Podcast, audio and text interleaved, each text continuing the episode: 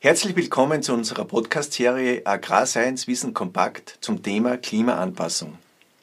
Der Klimawandel wirkt auf jeden unserer Betriebe direkt und indirekt ein. Er verändert Erträge, Preise und beeinflusst damit die Betriebsführung ganz massiv. Heute nähern wir uns dem Thema Klimaanpassung etwas breiter. Wie kann ich meinen landwirtschaftlichen Betrieb, meinen Hof so aufstellen, dass er möglichst resilient ist gegenüber ungünstigen Außeneinflüssen und dazu zählt eben auch äh, der Klimawandel.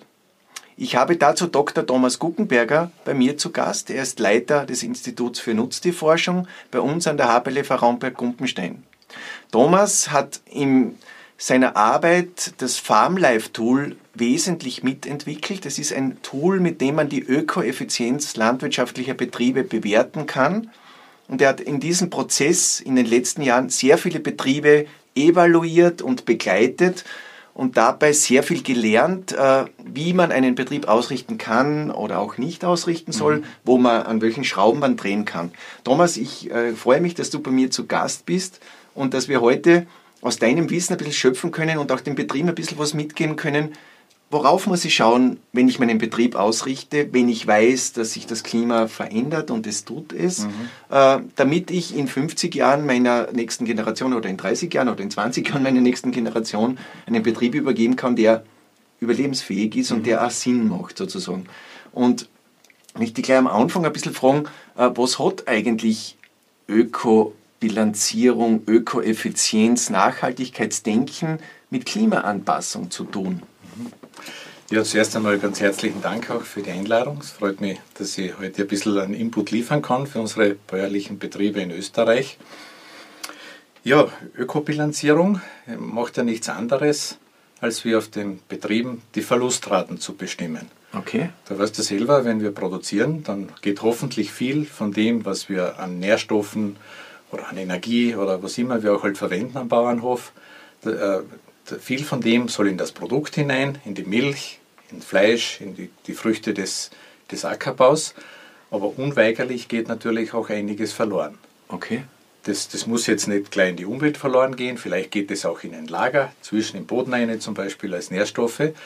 Aber wir haben natürlich höchstes Interesse, und da kommt ja dieser Begriff der Effizienz ins Spiel, mhm. wir haben natürlich höchstes Interesse, das möglichst effizient zu machen. Okay. Das heißt, eine ökologisch gute Landwirtschaft, wenn sie okay. es gut macht und auch gut produziert, wird auch immer effizient sein. Und das ist genau das, was du gefragt hast. Wir müssen unserer nächsten Generation einen effizienten Betrieb weitergeben. Bisher haben wir uns viel überlegt immer über die Nährstoffe und über diese Alltagsdinge. In Zukunft kommt halt noch die Klimaerwärmung dazu. Okay. Äh, wenn ich mit dir äh, so rede, dann sagst du mir oft, äh, wir wissen, dass sich das Klima ändern wird. Mhm. Wir müssen dringend jetzt beginnen, äh, und wir wissen auch, wo wir in 50 Jahren wahrscheinlich stehen werden, mhm. äh, in Österreich, in der Landwirtschaft, klimatisch bedingt. Ja. Äh, aber wir wissen zum Teil nicht, äh, wo die Landwirtschaft stehen muss.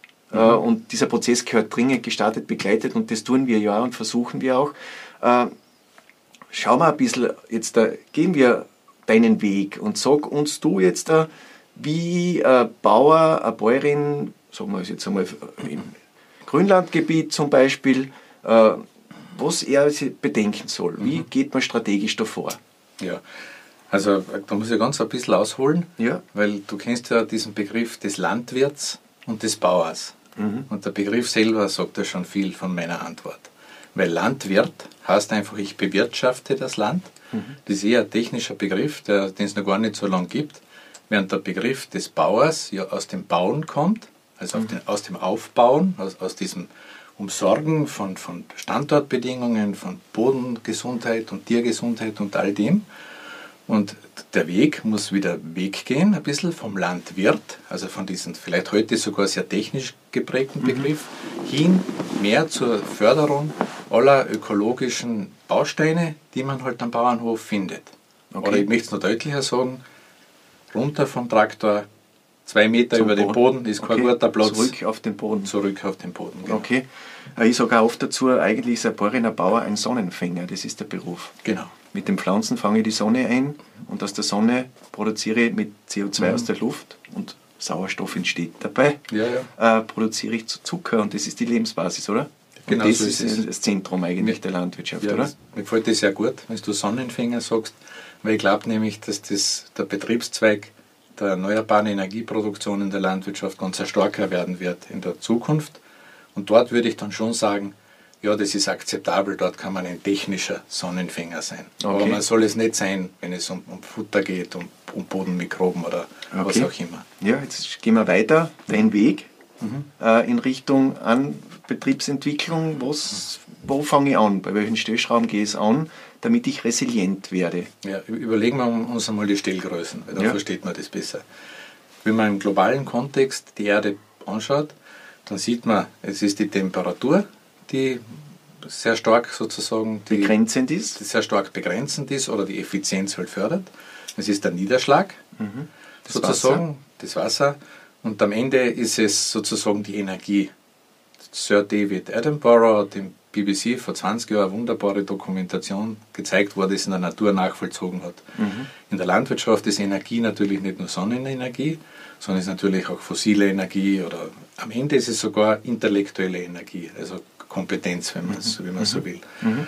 Und deswegen haben wir vorgeschlagen, dieses Konzept der standortgerechten Landwirtschaft. Ja. Und da lege ich ein bisschen Wert darauf, dass das ja so heißt, standortgerecht und nicht angepasst. Mhm. Weil gerecht ist ein schöner Begriff für das. Weil gerecht hat in sich das echt, also es muss echt sein. Das, da geht's ehrlich sein? Ehrlich sein, ja. Okay. Da geht es dann auch um die Konsumenten, die ja da mitgehen müssen. Mhm. Es muss recht sein. Also es muss auch im Kontext unserer gesellschaftlichen akzeptiert sein oder genau, den Rechtsrahmen erfüllen. Genau, und da ja. muss man vielleicht auch Rechtsrahmen schaffen dafür, ja. falls es irgendwo noch eine gibt.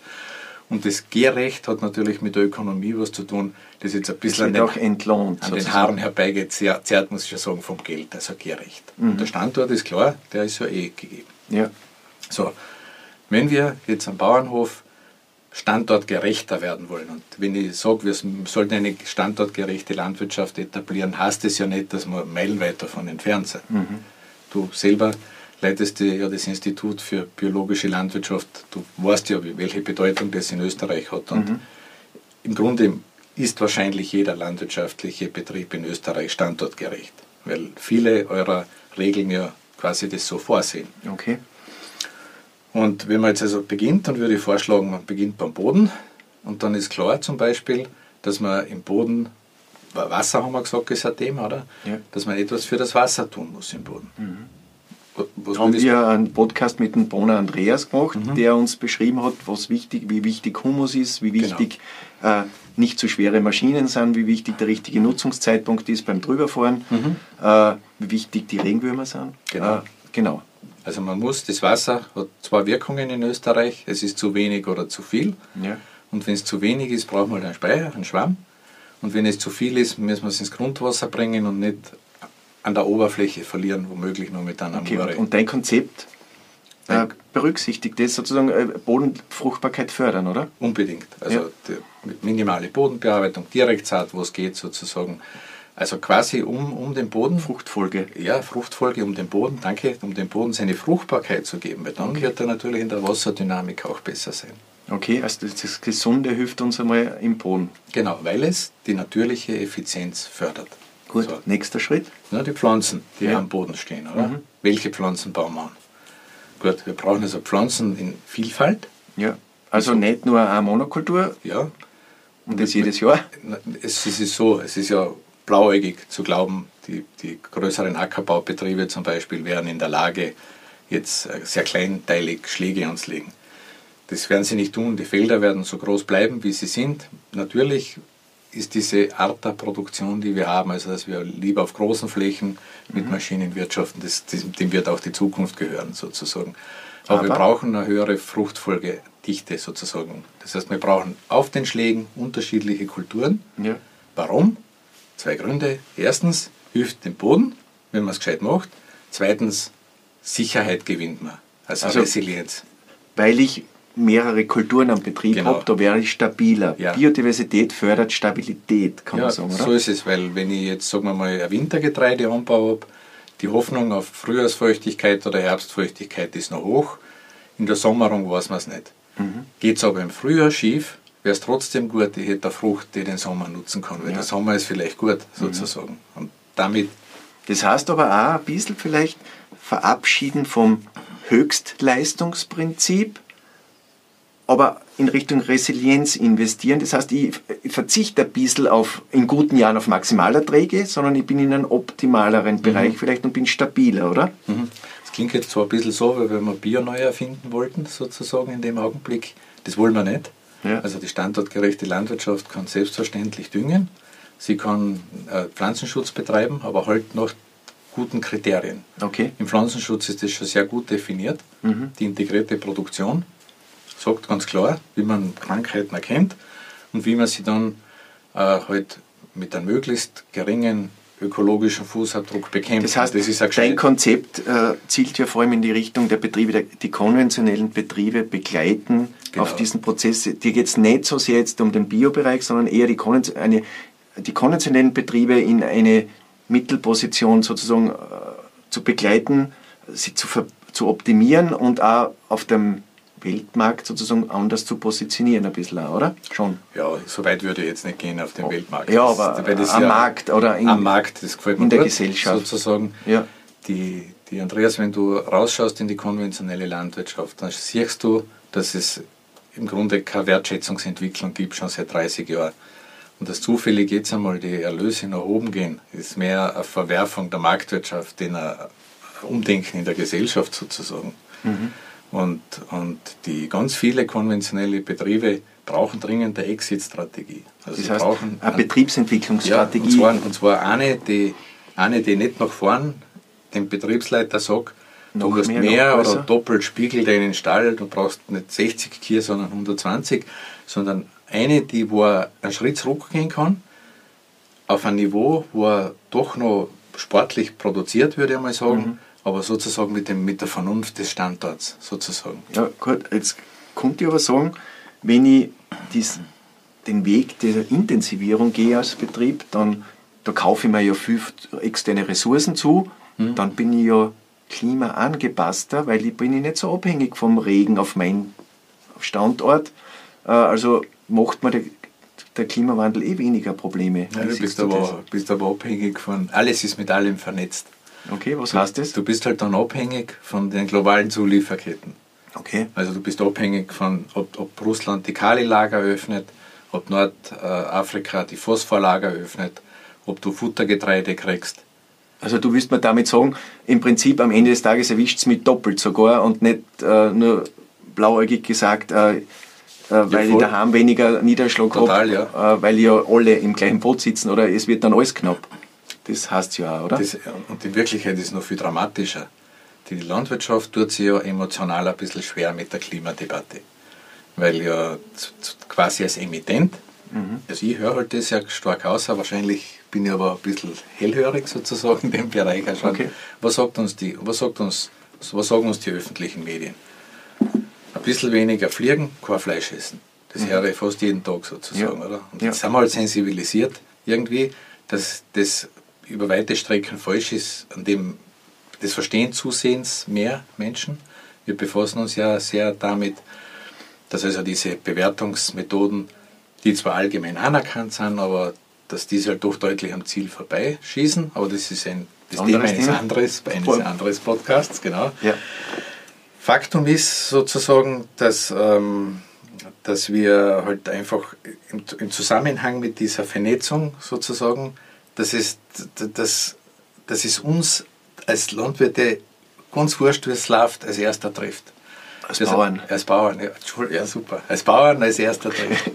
Das heißt, wenn wir, wenn, wir, wenn wir als Bauern die Gesellschaft nicht dazu auffordern, sozusagen auch selber besser zu werden, standortgerechter zu leben, jetzt im Sinne von Ernährung im Sinne von Indus- Urlaub, ja, Industrie, in der oder? Energieverbrauch. dieser, dieser Begriff der Standortgerechtheit, der, der ist ja sehr universell verwendbar. Wohnen, oder? Wie wohnen wir? Und wenn wir, wenn wir die nicht zwingen, besser zu werden, dann trifft es uns selber. Weil wir sind die Ersten, die, die, die dann mit 2 Grad mehr halt irgendwann einmal gar nicht mehr zurechtkommen. Wir waren bei den Pflanzen, gell, Tom? Äh, du hast ja. gesagt, Fruchtfolge, Biodiversität genau. äh, im Pflanzenbau anstreben, das ist ein Punkt. Wo, wie gehen wir jetzt weiter? Ja, einen kleinen Punkt gibt es noch bei den Pflanzen, das ist jetzt schon so an Bord. Ja. Und zwar ist das die Eiweißstrategie, die nationale, mhm. weil wir auch die Arten der Pflanzen ändern müssen. Ja. Wir haben es in der österreichischen Rinderhaltung jetzt in vielen Bereichen eh nationales Futter, aber trotzdem verwenden wir in Österreich doch auch noch Importfutter. Mhm. Das muss dringend weg. Ja, wir, grob gesagt haben wir da mal eine Auswertung gemacht. 18 Prozent vom Eiweiß, das wir in der Nutztierernährung verwenden, mhm. kommt nicht aus Österreich. Ja, das, Und das, Grünland liefert 50 Prozent vom Gesamtbedarf um ja, etwa.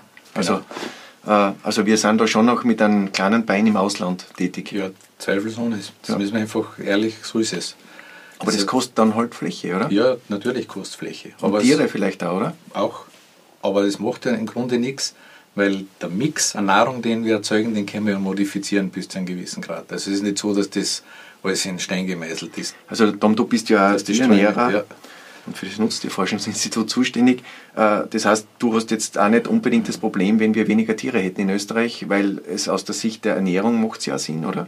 Wir brauchen zwischendurch global ja sowieso, weil sonst werden uns die Ackerflächen irgendwann einmal ausgehen.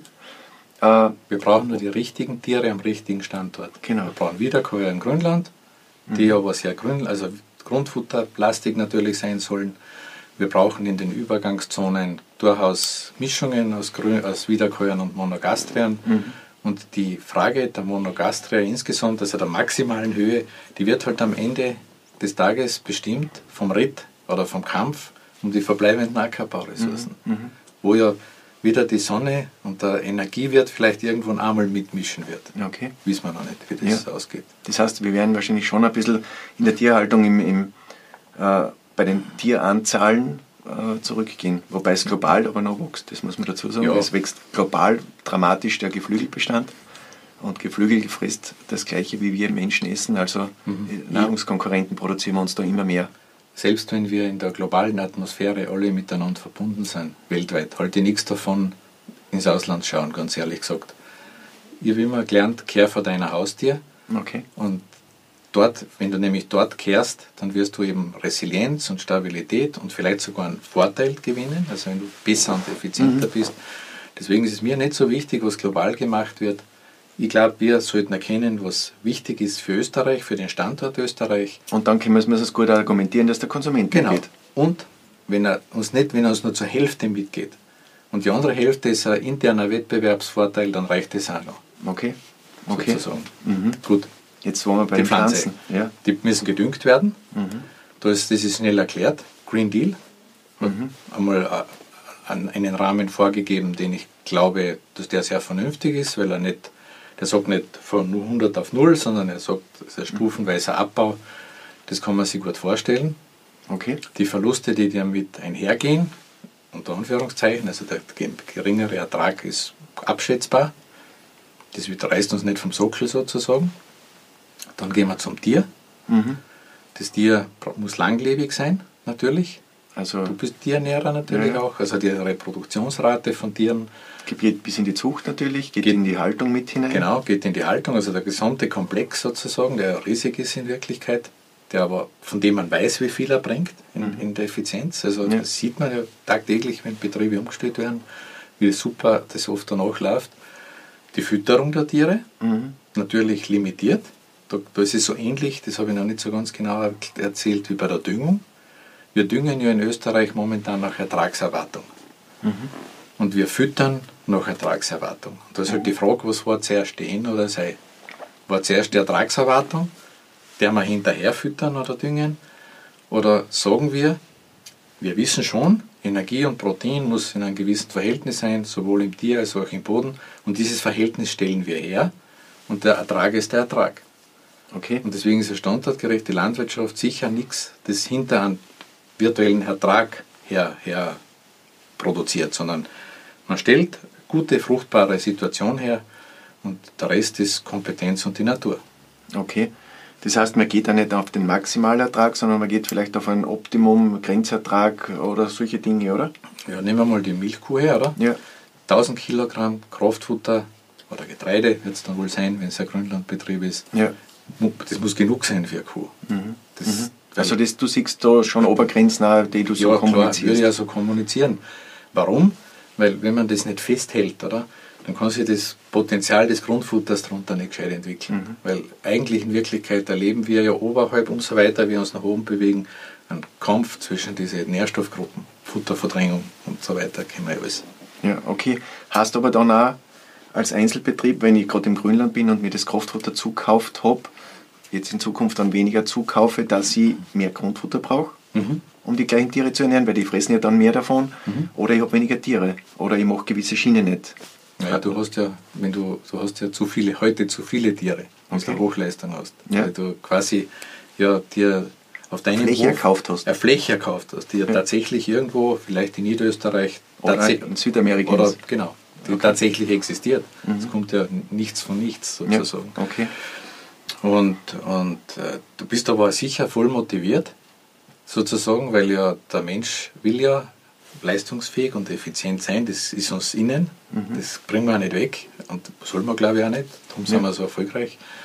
Du wirst halt dann an den richtigen Schrauben drehen. Und wenn die Kraftfutterschraube einmal ein bisschen anzogen ist, Das heißt, da kann ich nicht, da stehe ich an. ja, dann wirst du es nutzen und dann wirst du halt sagen, okay, dann mache ich was anderes. Also was mache ich? Ich, mache, ich sehe mein Grünland nach, schaue, dass ich bessere Arten habe. Wildfutterbau oder so, Ahnung, dass ich ja, dort genau. mehr. Mhm. Genau, überlegen wir zum Beispiel in der Übergangszone, überlege ich mir, was mache ich? Hm, ich hab Mais, ich kann Mais anbauen, ich habe Grünland. Bis jetzt habe ich immer Mais angebaut, Siedlermais zum Beispiel, so viel das geht. Soll ich nicht, da, da weiß man, das ist ein bisschen das ist energielastig. Ich habe aber einen. Eiweißbedarf. Ja. Warum soll ich nicht in der Fruchtfolge mehr Feldfutter bauen in, auf Maisflächen? Das in Tut der Fläche gut, tut dem Boden gut. Genau. Und tut der Mischung des Futters im Tier gut. Ja, wir haben äh, gerade mit dem Georg einen Podcast einmal gemacht Mhm.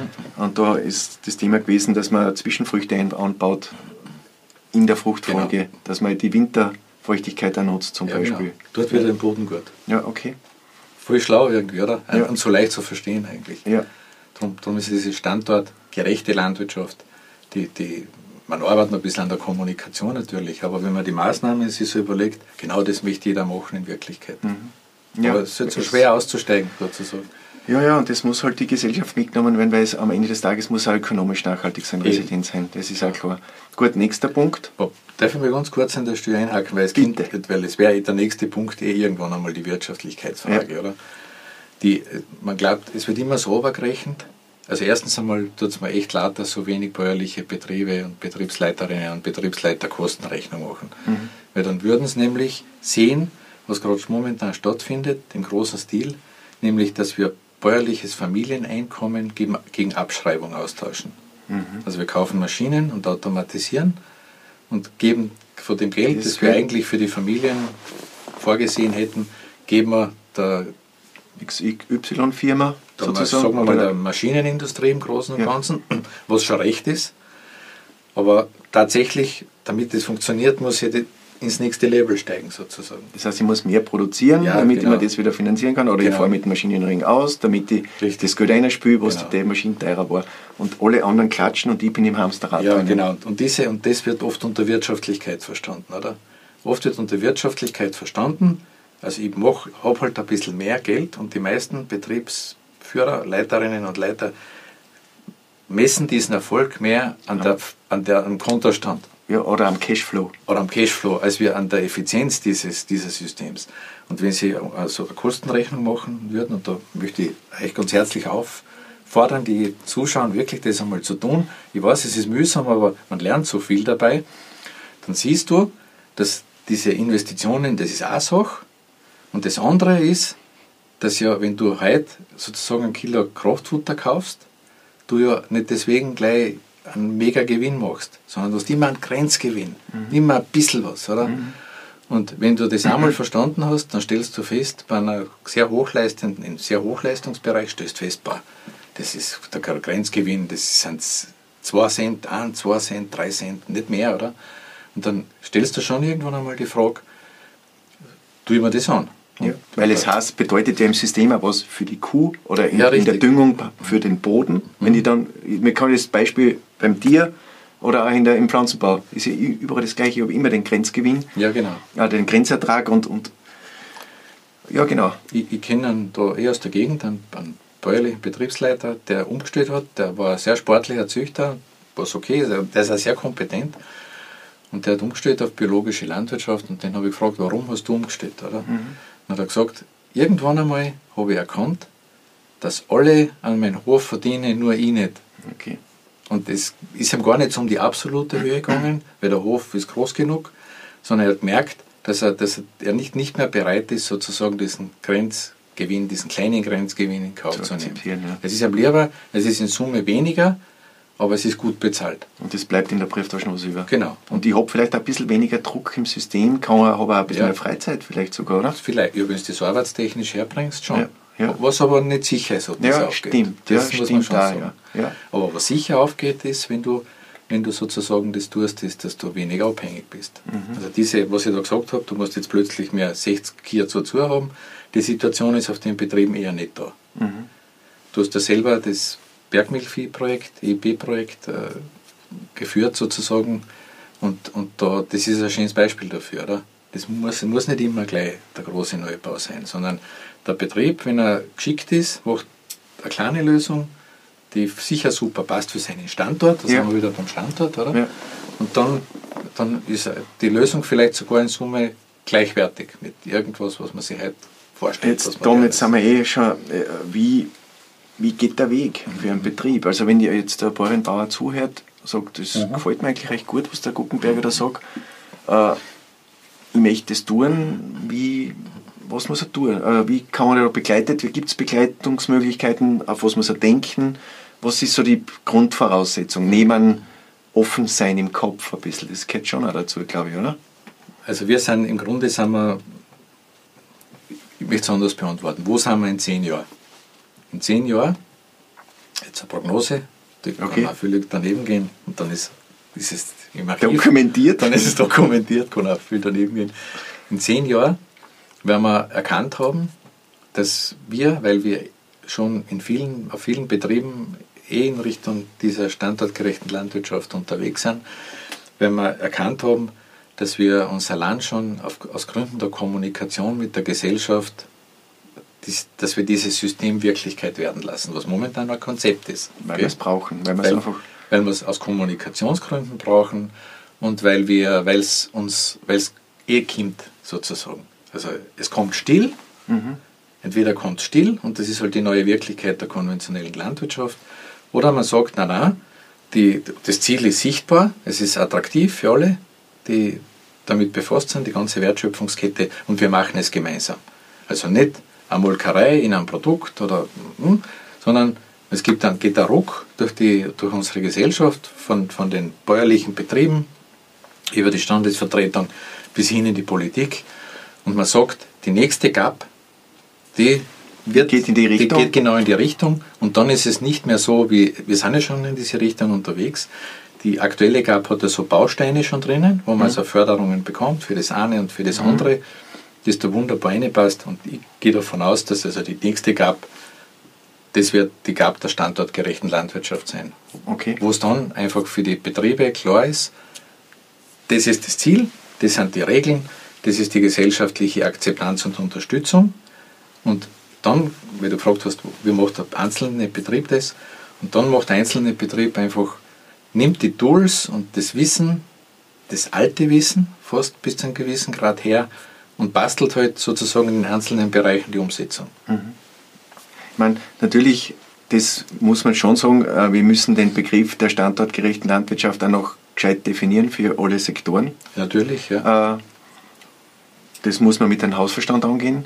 Ähm, wir sind ja nicht weit, weit weg in Österreich. Ja. Wenn man in anderen Regionen sowas aufbauen würde, würde das ja zum Canceln vieler Betriebsstrukturen führen. Bei uns ist das nicht der Fall, Gott sei Dank so sehr. Natürlich, einige Betriebe steigen aus, sieht man auch zurzeit. Mhm. Aus dem Ölpol zum Beispiel ist schon ein bisschen kritisch zu sehen, weil die sich dann verabschieden und die sind dann schwerer einzufangen oder mitzunehmen. Sagen wir es positiv. Mhm.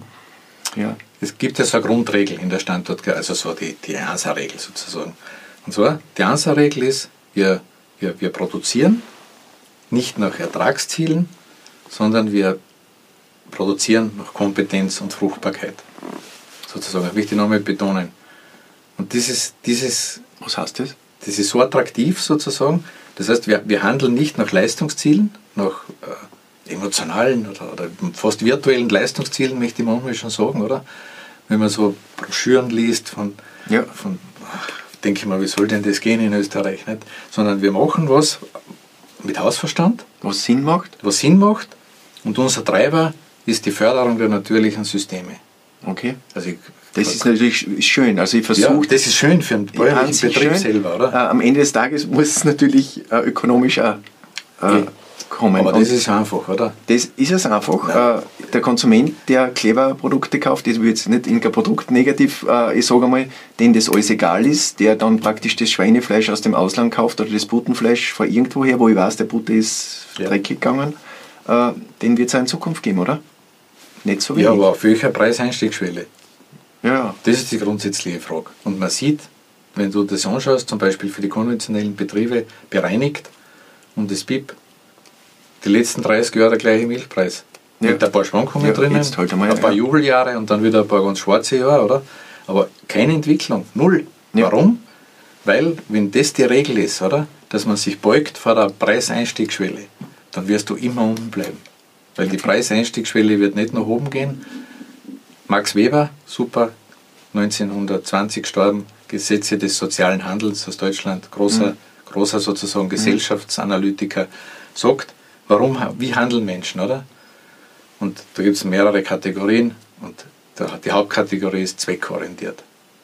Und zweckorientiert handeln heißt einfach für sich selber das Beste tun. Und wenn es angeboten wird, die Einstiegsschwelle, eine tiefe Einstiegsschwelle, dann werden viele zweckorientiert handeln, weil es gar nicht anders geht. Also Sie werden das billige Produkt kaufen. Ja, Sie müssen fast. Ja. Aus, der, aus Ihrer Psychologie aus. Ja, Tom, aber kriege ich das nicht weg? Ich kriege sie nicht weg. Ich habe einen freien Markt, oder? Ja, der freie Markt, der, das, ist, das ist doch geschaffen worden. Ja, eh, aber Tom, Vor 30 äh, Jahren ist es realistisch, dass, dass die EU jetzt sagt, wir führen einen Mindestpreis ein für qualitativ erzeugte Lebensmittel? Ich, wenn ich, ich habe vor einem Jahr habe ich hingehört, was unsere großen Marktketten so sagen, alle. Das ist natürlich, das ist ein bisschen modifiziert jetzt, jetzt. Durch, durch die mhm. Situation. Ja.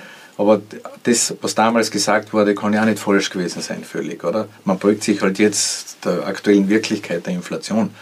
Aber tatsächlich war der Wunsch sehr hoch, eine höhere Preiseinstiegsschwelle zu haben. Okay. Also nicht, der, nicht der, nichts, was nicht erreichbar wäre, aber etwas, was ein bisschen höher liegt, oder? Und das, da muss auch, sage ich, wenn die Politik irgendetwas tun kann für die Bauern, die, Politik kann nicht die Marktwirtschaft machen. Ja. Die Politiker sind echt arm, weil sie werden total oft missverstanden. Gerade in der Standesvertretung. Da glauben viele Bauern, die, da, da die Standesvertretung könnte den Markt machen, ist aber nicht so.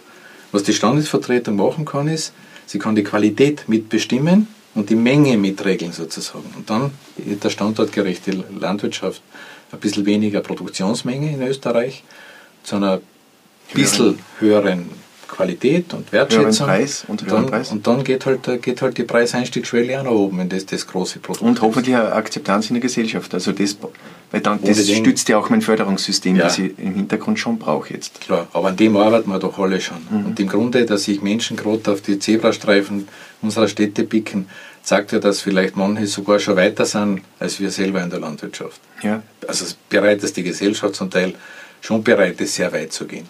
Ja.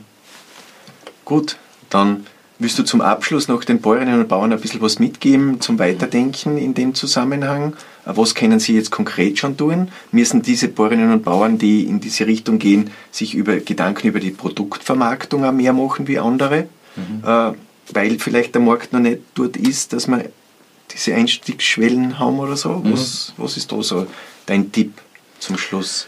Ja, was kann ich Ihnen sagen, liebe Bäuerinnen und Bauern? Die, die, tatsächlich leben wir in einer schon herausfordernden Zeit. Immer noch äh, drückt die Gesellschaft ein bisschen her auf uns. Nicht nur emotional, sondern auch ökonomisch. Ihr alle müsst für Betriebsmittel gerade sehr viel bezahlen am Ende des Tages, wenn ihr sie verwendet, vor allem in der konventionellen Landwirtschaft. Überlegt einmal bitte, ob das so sein muss. Also ob es dieser letzte Kilo Kraftfutter sein muss, ob es dieser letzte Kilogramm an Handelsdünger sein muss oder ob ihr nicht selber zum Bauern wieder werdet, mehr auf euren Höfen. Einmal versucht mit ein bisschen weniger auszukommen. Ihr müsst ja nicht gleich nicht nichts verwenden, sondern macht einmal 10, 15 Prozent weniger und schaut euch einmal im nächsten Jahr den Effekt an. Und ich bin mir sicher, viele werden dabei sein, die feststellen, oh, es hat eigentlich hat fast keinen Einfluss gehabt. Und das wäre sozusagen genau der Effekt, der mit ein bisschen weniger erreicht werden kann. Weil ein bisschen weniger ist oft einmal auch ein bisschen mehr. Das heißt, äh, äh, in Richtung Low Input ein bisschen denken und Low Input hat viel mit High Input im Wissen zu ja, tun. Genau. Und das ist halt auch etwas, was man mitgeben kann. Man muss sich dann halt auch mit seinem Betrieb, mit den natürlichen Kreisläufen beschäftigen, äh, Wissen haben und sich das aneignen. Und wir versuchen das in unserem Podcast Ihnen etwas weiterzugeben. Bleiben Sie bei uns dran, äh, seien Sie auch in Zukunft unser Gast. Wir wünschen Ihnen alles Gute und freuen uns, wenn Sie wieder einmal bei uns vorbeischauen. Alles Gute. Raumberg Dumpenstein